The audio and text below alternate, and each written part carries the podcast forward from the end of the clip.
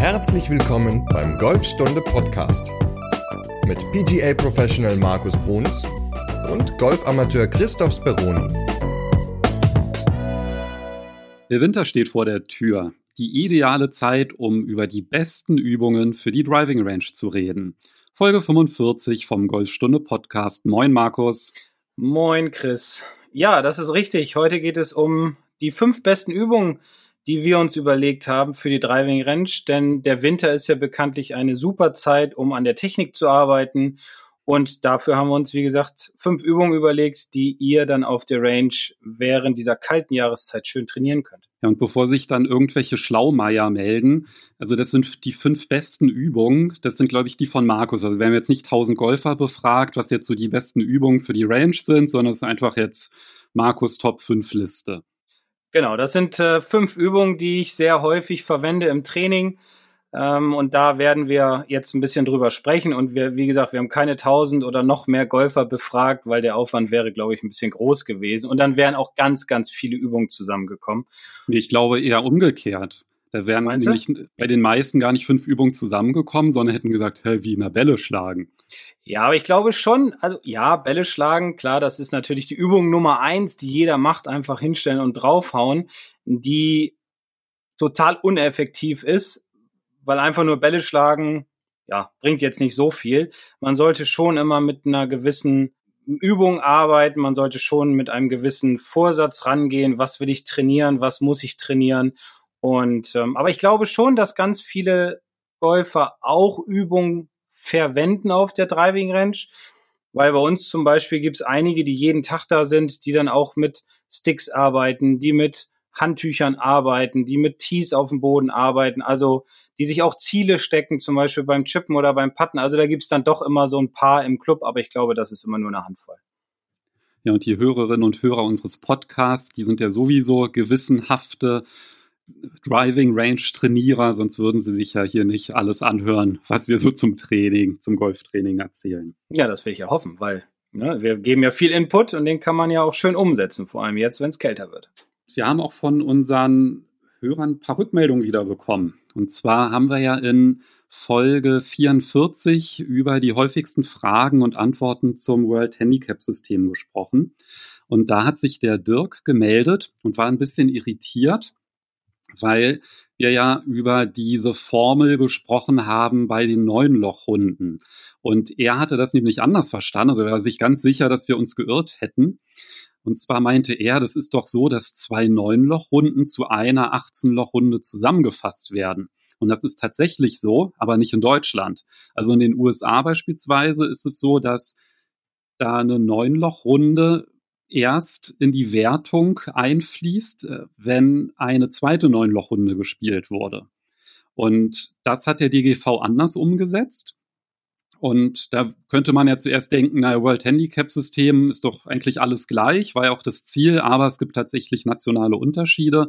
Und in Deutschland ist es, wie gesagt, so, dass eine Neunlochrunde sofort in das Stammblatt dann einfließt mit dem Score Differential, mit dem Nachteil natürlich, dass man im Grunde ja bei den nicht gespielten neun Löchern nur umgerechnet 17 Stableford-Punkte bekommt, ne, wenn man ja einen ähm, Schlag obendrauf bekommt. Und das muss man dann halt im Grunde auf den ersten neun ausgleichen und es ist tatsächlich ein Unterschied. Also hatte ich dem Dirk auch geschrieben, hat ihm den Link vom DGV dazu geschickt und fand das dann halt ganz interessant, dass es da dann doch irgendwie Unterschiede gibt.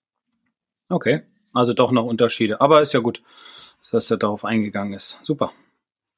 Ja, und dann fand ich noch eine sehr witzige Mail vom Paul.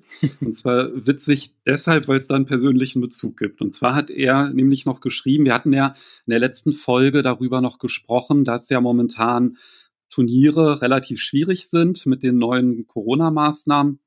In Hessen war es ja sogar so, dass, glaube ein oder zwei Tage alle Golfplätze auf einmal dann schließen mussten. Dann konnten sie wieder aufmachen, also irgendwie total verrückt.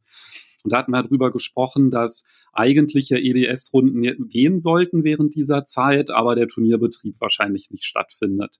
Und da hat mir der Paul geschrieben, dass im Golfclub Großkienitz, das ist bei Berlin, aktuell keine EDS-Runden möglich sind und bei anderen Golfclubs hingegen, da werden sogar Turniere veranstaltet, also zum Beispiel in Potsdam. Also das handhabt dann wirklich jeder Club anders. Habe ich auch schon gesehen, dass ich, also ein paar Clubs hatte ich gesehen, dass die halt auch wirklich Turniere veranstalten, dann halt natürlich immer nur ein Zweierflight, so eine Siegerehrung und so weiter. Ich meine, spricht ja eigentlich auch nichts dagegen.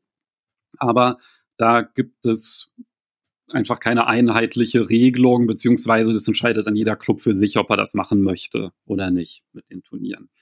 So, das war jetzt daran so witzig. Also ich war mal Mitglied in Großkienitz und dachte dann halt schon so, ach Mensch, ist ja witzig. Und dann kam aber noch der zweite Absatz der Nachricht. Und zwar hatte ich ja erzählt, dass ich eine Leisten-OP hatte und deswegen auch mit dem Golf aussetzen musste.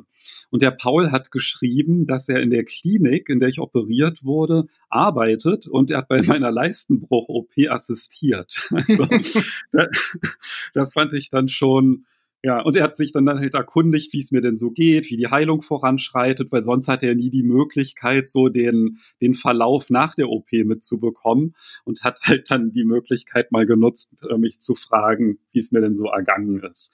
Ja. Also, ja, Zufälle gibt's. Also da merkt man auch, dass, ähm, dass wir immer mehr Hörer jetzt zwischenzeitlich haben und ja, dann natürlich auch die Wahrscheinlichkeiten für Zufälle dann dadurch auch steigen. Vielleicht hat er ja auch unseren Podcast im OP gehört dann. ja, beim Operieren. Ne? Genau. genau. so klein ist die Welt manchmal, ne? Da liegt man auf dem Tisch, ja, lässt sich die Leiste operieren und nebenbei ist einer, der den Podcast hört. Das ist doch super. Also, ja, schöne Sache. Vielen lieben Dank, Paul. Alles hat gut geklappt. Ja, ich bin wieder voll einsatzfähig und ich habe, äh, wann war das? Gestern, vorgestern meine erste Runde auch wieder gespielt. Und wie war's? Komisches Gefühl. Waren jetzt drei Monate Pause? Ja, nee, ganz so lange nicht. Ich glaube so anderthalb. Ah, okay. Ah, die Zeit rennt aber auch. Okay. Ja, ja. Also lief sehr gut. Hm. Die Abschläge, die waren echt gut. Ja, ich habe dann auch gesagt, ja, ist egal. Ich äh, schlage jetzt auch mit dem Driver schön wieder ab. Und den hatte ich ja aus Frust wieder irgendwie verbannt gehabt. Und ja, der erste Drive, der war wirklich gut getroffen, aber der ist genau in der Mitte vom Busch gelandet der so am Rand vom Fairway war, also war jetzt nicht total verzogen. Und dann lief es aber ab der zwei richtig gut, irgendwie so drei Bogies in Folge gespielt und dann ging aber auch schon die Sonne unter, weil momentan ist es echt schwierig, Startzeiten, Startzeiten zu bekommen. Deswegen sind wir extrem spät gestartet und haben dann noch mit Leuchtbällen sogar gespielt. Also. Oh, das ist ja geil, das habe ich noch nie gemacht.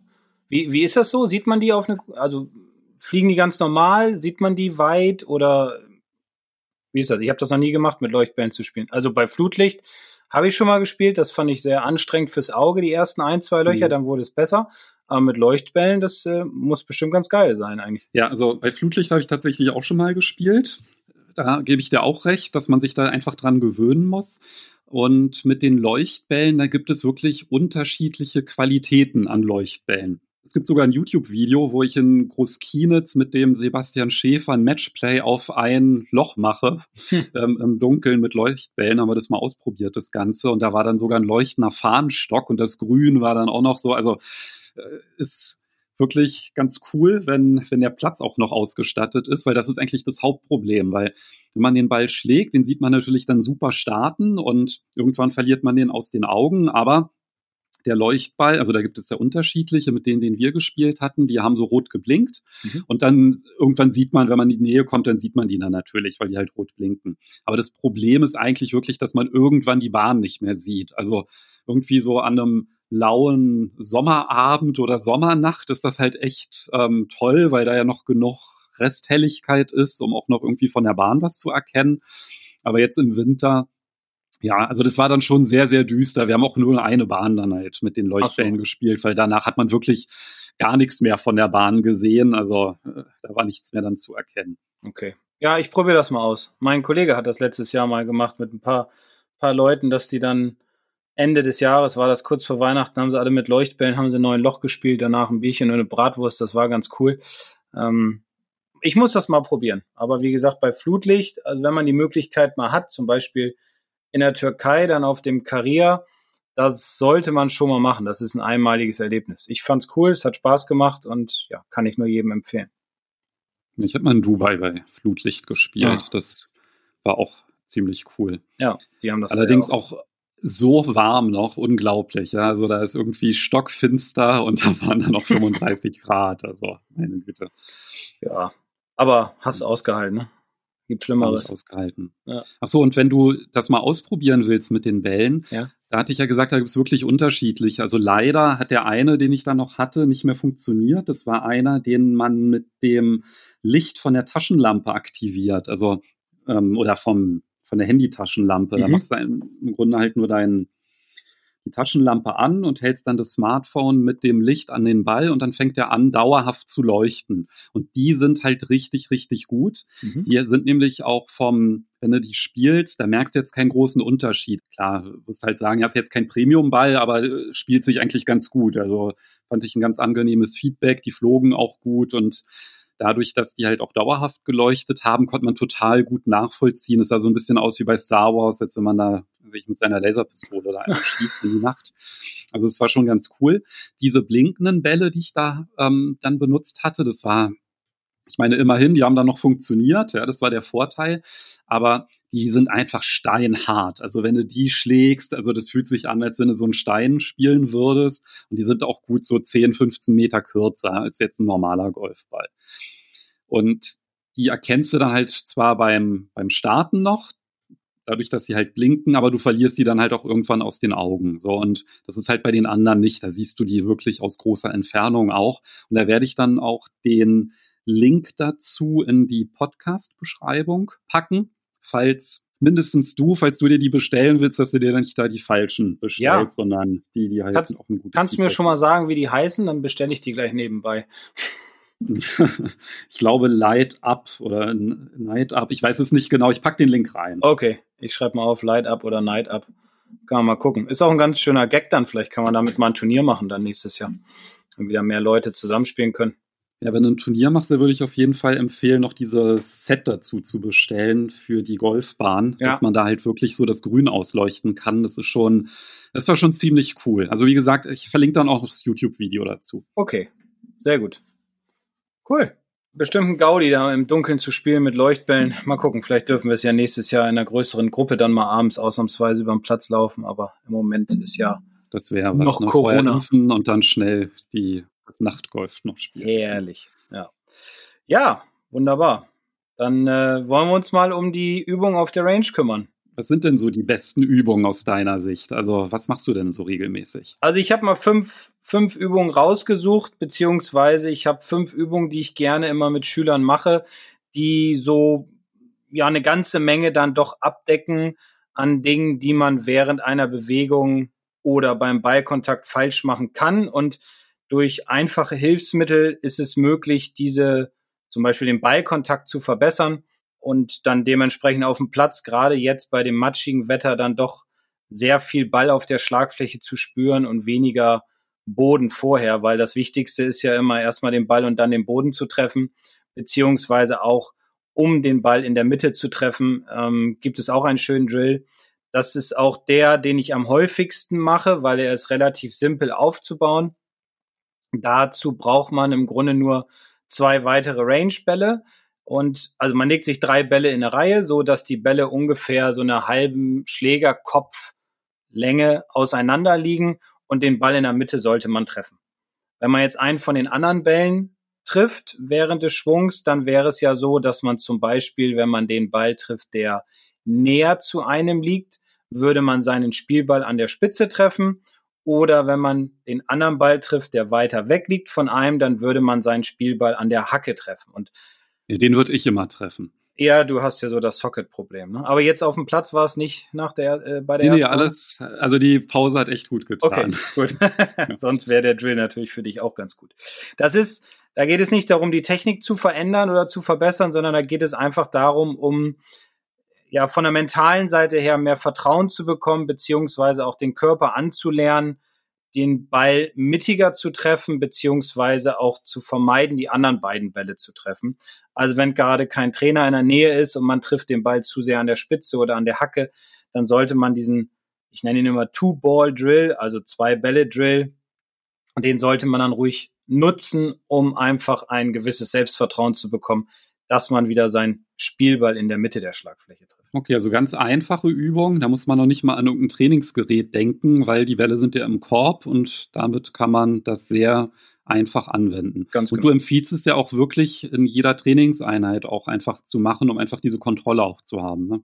Ja, kann man am Anfang machen oder auch mal mittendrin, dass man sagt, okay, ich mache mal diesen Drill, um einfach zu sehen, wo treffe ich die Bälle ähm, und beziehungsweise um ein Vertrauen dafür zu bekommen, dass ich meinen Ball sauber in der Mitte der Schlagfläche treffe. Okay, also das ist schon mal Mittigkeit des Treffens, eine genau. ganz einfache Übung dafür. Und so ein anderes Problem ist ja auch immer so ein bisschen, hat auch mit dem Ballkontakt dann zu tun, aber sage ich mal, nicht Abweichung nach links oder rechts, sondern nach oben oder nach unten. Ja, nämlich den Eintreffwinkel, also der Eintreffwinkel, der kann verbessert werden oder bei den meisten Leuten ist er nicht ganz so ideal, weil man doch leider immer noch so diesen Gedanken hat, der Ball muss hoch, also mit dem Schläger unter den Ball kommen, also dieses sogenannte Löffeln, dass man versucht, ihn ja, mit Winkel in den Handgelenken, mit einer Beugung in den Handgelenken nach oben zu schlagen, dass praktisch die Schlagfläche die Hände überholt vorm Treffen und der Schläger dann sich in der Aufwärtsbewegung zum Ball befindet.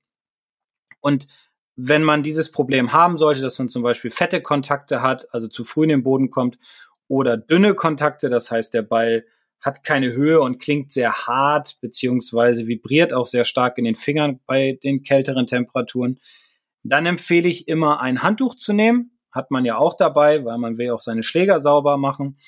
Dann nimmt man sich das Handtuch und legt das ungefähr, ja, kann man erstmal anfangen mit zwei Handbreiten hinter den Ball auf dem Boden glatt hinzulegen.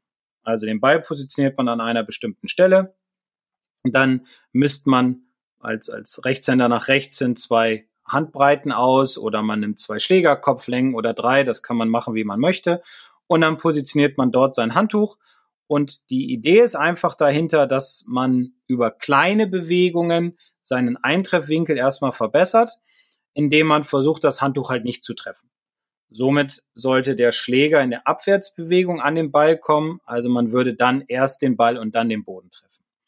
Sollte es aber noch so sein, dass die Hände zu viel arbeiten, dass also der Schlägerkopf die Hände überholt, dann würde man das an dem Handtuch sehen nach dem Schlag. Vielleicht merkt man es auch, wenn man ein sehr extremes Löffeln hat. Wenn man ein nur leichtes Löffeln hat, dann merkt man es nicht unbedingt, weil das Handtuch wenn das glatt gestrichen ist, äh, kriegt das dann so ein paar Falten, wenn man zu viel löffelt, weil dann hat man es halt getroffen. Ideal ist es natürlich, wenn man ähm, sich nach dem Schlag immer das Handtuch anschaut, um einfach ein Feedback zu bekommen, falls man es nicht gespürt hat. Und wenn man vielleicht so 10, 12 Bälle geschlagen hat mit einem größeren Abstand, dass man den Abstand dann zwischen Ball und Handtuch einfach mal ein bisschen verkleinert. Eine ganz kurze Unterbrechung in eigener Sache. Und zwar möchte ich dir die Golfstunde Akademie vorstellen. Dort findest du zahlreiche Online-Kurse, um dein Golfspiel zu verbessern. Natürlich auch Kurse mit Markus, wie zum Beispiel den Driver meistern. Schau doch einfach mal rein. Es gibt auch eine Schnuppermitgliedschaft. Da kannst du für 19 Euro einen Monat lang alle Kurse vollumfänglich nutzen. Und mit dem Gutscheincode Podcast bekommst du 50% Rabatt auf diese Schnuppermitgliedschaft. Also schau rein, es lohnt sich. Eine Alternative wäre, dass man nicht das Handtuch hinter den Ball legt, sondern halt ein Tee vor den Ball. Ne? Das wäre ja dann auch, dass man das dann anvisiert und dadurch dann versucht, nach dem Ball in den Boden zu kommen. Genau. Das kann man auch mit einer Münze machen oder mit einem Tee, dass man sagt, drei, vier Zentimeter links von dem Ball als Rechtshänder legt man sich ein Tee hin oder die Münze halt und versucht dann ähm, dieses Tee dann wegzuschlagen. Wenn man das weggeschlagen hat. Genau, wenn man reich ist, nimmt man Münzen und wenn man sehr reich ist, nimmt man anstelle des Handtuches einfach einen Geldschein. ja, oder seine Uhr. ja. ist auch ein schönes. Steigt der Druck. Ne? Ja, genau. auch ein schönes Hilfsmittel. Oder ein Autoschlüssel, dann kommt man halt nicht mehr nach Hause, wenn er kaputt ist. Ja, also es gibt viele Varianten, die man auswählen kann. Ich würde dann doch eher das Handtuch oder das Tee bevorzugen und ähm, damit dann trainieren. Gibt auch Selbstvertrauen. Wie gesagt, gerade um diese Jahreszeit ist der Rasen sehr matschig, sehr, sehr tief. Und ähm, dann ist es schon sehr wichtig, einen sauberen Ballkontakt zu haben, weil je früher man in den Boden kommt, umso mehr Gras schiebt man halt beiseite und umso weniger Druck entsteht dann auf dem Ball. Also auch eine Übung, die man ruhig in jede Trainingseinheit mit einbauen sollte. Okay, das heißt, mit den ersten beiden Übungen treffen wir schon mal die Bälle mittig und mit einem guten Eintreffwinkel. Mhm. Was braucht man denn da noch? Ja, in der Basis liegt ja auch ganz viel und die Basis ist ja in meinen Augen mit das Wichtigste. Also das ist das, was ich immer als allererstes kontrolliere. Wenn der Schüler kommt, gucke ich mir Griff an, Stand und zum Beispiel beim Driver fällt mir immer wieder auf, dass viele Leute dann doch eine nicht ganz so ideale Ballposition haben. Und zwar liegt da der Ball häufig zu mittig. Ähm, und da ist meine Empfehlung immer, den Ball mehr an die linke Innenferse zu legen. Und das kann man ganz gut trainieren, indem man äh, mit zwei Sticks arbeitet. Und zwar kann man einen Stick praktisch parallel zu seiner Ziellinie legen, dass man daran seinen Körper orientiert, also die Füße dran stellt, was dann auch wieder für eine bessere Ausrichtung hilft. Und den zweiten Stick legt man dann praktisch als, als Kreuzung über den ersten drüber und orientiert sich dann dadurch an der Ballposition. Also, wenn ich zum Beispiel einen Sandwedge bis Eisen 7 in der Hand habe, dann würde der Ball, also dann lege ich den Ball, lege ich immer grundsätzlich gegenüber von dem Einsticken und der Abstand zwischen meinen Füßen und dem Stick links wie rechts sollte identisch sein, wenn ich ein Sandwedge bis Eisen 7 benutze. Und je länger der Schläger dann wird, umso größer sollte der Abstand von meinem hinteren Fuß zum Stick sein und je geringer dann von meinem vorderen Fuß zum Stick. Das würde also bedeuten, wenn ich dann beim Driver angekommen bin, sollte die Hacke, ja, so dass noch ein bis zwei Fingerbreiten zwischen Hacke und äh, Stick passen, dann an diesem Stick dran stehen. So kann ich auch meine Ballposition immer ganz gut trainieren, um meinem Unterbewusstsein klar zu machen, wo der Ball liegen soll, damit ich auf dem Platz nicht so viel drüber nachdenken muss. Jetzt habe ich den und den Schläger in der Hand, jetzt muss der Ball da und da liegen, sondern darüber eigne ich mir auch einen Automatismus. Das ist übrigens auch das einfachste Element, das man in sein Training einbauen kann, wenn man halt wirklich nur, sage ich mal in Anführungszeichen, stumpf Bälle schlägt. Weil du hast ja gesagt, wenn man einfach nur Bälle ohne Ziel schlägt, dann ist das nicht sonderlich effektiv. Klar, es kann Spaß machen, man kann sich vielleicht dann auch so ein bisschen warm machen oder einschwingen, aber einen Trainingseffekt hat man dadurch ja nicht. Und wenn man sich aber zumindest Sticks auf den Boden legt, dann hat man ja diese optische Kontrolle, was du ja gerade meintest, mit der Ausrichtung und mit der Ballposition. Und die ist ja wirklich sehr, sehr wichtig, dass man dann auch einfach ein Gefühl dafür bekommt, wie stehe ich richtig am Ball, dass man das halt auch immer wieder kontrolliert, weil das sind auch wieder Sachen, da schleichen sich ja auch sehr, sehr schnell Fehler ein. Also gerade wenn man da jetzt kein Augenmerk drauf legt, dann tendiert man natürlich auch gewisse, sage ich mal, Fehler im Schwung auszugleichen durch die Ballposition. Ne? Also wenn ich zum Beispiel immer zu früh in den Boden komme, naja, dann tendiere ich vielleicht dazu, den Ball dann weiter rechts im Stand zu haben, dass ich den halt auch treffe. Und damit gleiche ich halt einen Fehler durch einen Fehler aus. Und dann wird das halt immer schlimmer. Also in dem Sinne ist es halt wirklich gut, immer diese Basis zu kontrollieren. Stimmt die denn? So dass man dann halt auch, ja, wenn man dann halt Fehler macht, dann nicht dazu tendiert, dann das irgendwie durch andere Fehler wieder zu kompensieren. Genau, und ich habe jetzt gerade am Wochenende mal ein, zwei Videos aufgenommen dazu und habe die auf meinen Instagram-Account gestellt, beziehungsweise macht das jetzt immer nach und nach, dass man dann auch mal über, äh, sehen kann, mit welchen Schlägern wo sollte der Ball liegen. Und da ist die Übung auch noch mal ein bisschen deutlicher dargestellt. Und was man da dann auch sieht, was auch immer ganz wichtig ist, wenn man jetzt bei allen Schlägern bis auf den Driver, sieht man dann auch deutlich, dass das Griffende über dem äh, Stick ist, der in Richtung des Balles zeigt. Also beim Driver ist das Griffende immer ein bisschen dahinter, aber auch das ist halt wichtig, dass man bei den Eisen, Hybrid und beim Holz vom Boden ruhig das Griffende über dem Ball hat, weil so sind die Schläger ja auch gebaut, und daran kann man dann auch nochmal trainieren, weil wenn man von oben runter guckt und sieht dann, dass das Griffende hinter dem Stick ist, dann würde sich auch die Schlagflächenstellung im Treffmoment, äh, im Ansprechen und dann natürlich auch im Treffmoment verändern. Und wenn man dann aber schaut und sieht, dass das Griffende über dem Stick ist, der zwischen den Füßen liegt, dann hat man eine gute Basis und ja, hat zumindest eine gute Voraussetzung, um den Ball gut zu treffen. Du hast dazu sogar mal ein YouTube-Video gemacht. Das werde ich dann auch in der Podcast-Beschreibung verlinken. Da kann man das auch nochmal genau sehen. Genau. Super. Na, dann gibt es ja schon viele Quellen, wo man das nochmal nachgucken Ach, siehst du? Ja? Jetzt, ich, ich habe jetzt nämlich gerade hier nach dem Link geschaut, dass die erste Übung mit den Bällen, die gibt es auch per Video. Und das mit dem Handtuch, das haben wir tatsächlich auch. Also, wenn ihr euch das nach der Podcast-Folge auch nochmal anschauen wollt in Action, gibt es dazu die passenden Videos, in denen Markus das alles erklärt. Sehr gut. Ja, aber bei den nächsten beiden Übungen, da gibt es noch keine Videos zu. Und zwar, nee. was ja auch ganz wichtig ist, ist ja so ein bisschen, wie der Ball startet. Da ein bisschen drauf zu achten. Ja. Was kannst du denn da empfehlen? Ja, also das ist auch eine schöne Übung, die man immer wieder in sein Training einbauen sollte, um einfach zu gucken, wo startet denn mein Ball, weil man bekommt auch bei dieser Übung ein, ein gewisses Feedback darüber, wie die Schlagfläche im Treffmoment dann am Ball ist.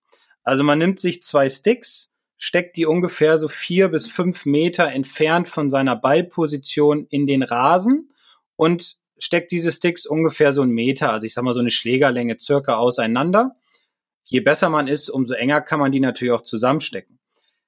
Dann sollte man sich eine Routine angeeignet haben, auch diese Routine auf der Driving Range ruhig immer wieder trainieren, also Probeschwung, richtig ausrichten, Zwischenziel suchen, denn mit dem richtigen Ausrichten und dem Zwischenziel ist es auch hilf, also dadurch kann man natürlich auch lernen, die Bälle durch diese beiden Sticks, durch diese Art Tor zu schießen, was einem wiederum ein gutes Gefühl gibt, den Ball in die richtige, richtige Richtung starten zu lassen und dass die Schlagfläche im Treffmoment gerade am Ball stand.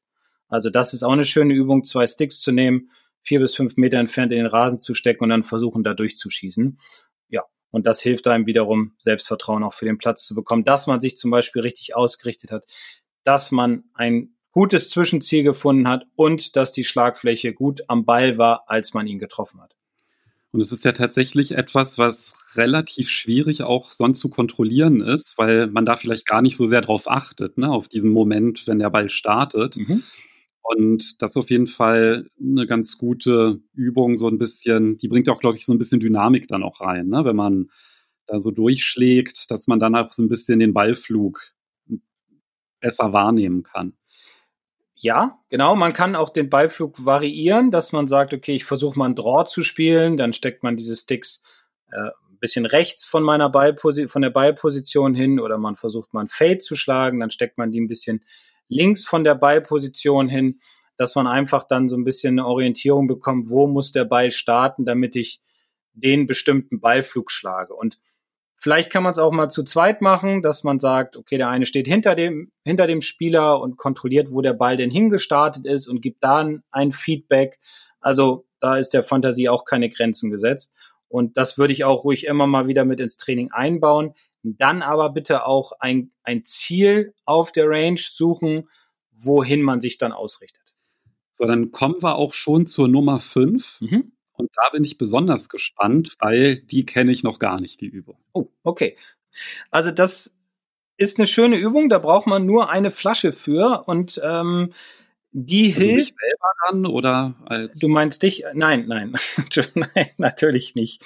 Also eine Plastikflasche wäre ganz gut. Ach so. Obwohl Plastik ist natürlich auch schlecht. Aber dann gerne eine Glasflasche von mir aus. Also es ist auch egal, wenn die umfällt und sie geht kaputt, das ist nicht ganz so schlimm, man verletzt sich nicht, weil dieser Drill, dieser, ich nenne ihn den Flaschendrill, der hilft einem weniger durch den Ball zu schieben. Weil auch das sieht man ganz häufig, dass die Spieler in der Bewegung zum Ball sehr stark, eine sehr starke Verschiebung auf das vordere Bein haben. Und dieser Flaschendrill hilft einfach eine bessere Rotation in den Körper, in die Hüfte zu bekommen. Denn diese Flasche kann man an die linke Ferse, also vordere Ferse, platzieren, außerhalb. Und wenn man nämlich jetzt dann den Körper durch den Ball schieben würde, dann würde man mit seinem Knöchel und seinem ähm, Unterschenkel würde man die Flasche wegdrücken, so dass diese dann auf den Boden fällt.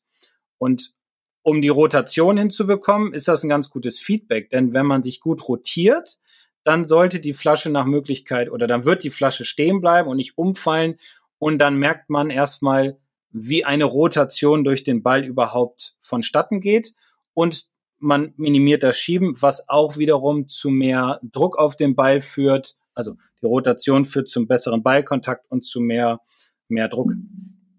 Und das ist auch immer eine schön, schöne Übung, die relativ einfach ist und wie du eben schon sagtest, kann ich gerne zu beiden Dingen, Startrichtung und Flaschendrill, einfach noch mal ein paar Videos machen und die können wir dann ja auch online stellen. Okay.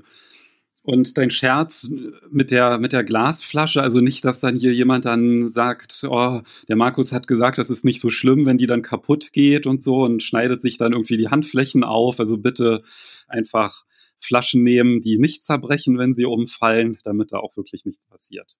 Man merkt schon, wie wir versuchen, so, ne, immer so ein Käppchen reinzutreten mit ja. irgendwelchen Aussagen, dass da nicht schon wieder dann irgendwelche Mails kommen, die dann ja, ja, ihr habt da das und jenes gesagt. Hm. Ja, wobei die Trump-Zeit ist jetzt ja auch vorbei, ne? Das stimmt. Wahl ist entschieden. Hat jetzt noch mehr Zeit zum Golfen. Ja, hat er ja gerade gestern, hat man ja Nachrichten gesehen, hat er ja gestern gemacht, ne? Erstmal schön Golf spielen gegangen, nachdem er die Wahl verloren hatte. Darf ich übrigens noch meine Lieblingsübung für die Driving Ja, natürlich. Noch anfügen? Ah, Klar. schön.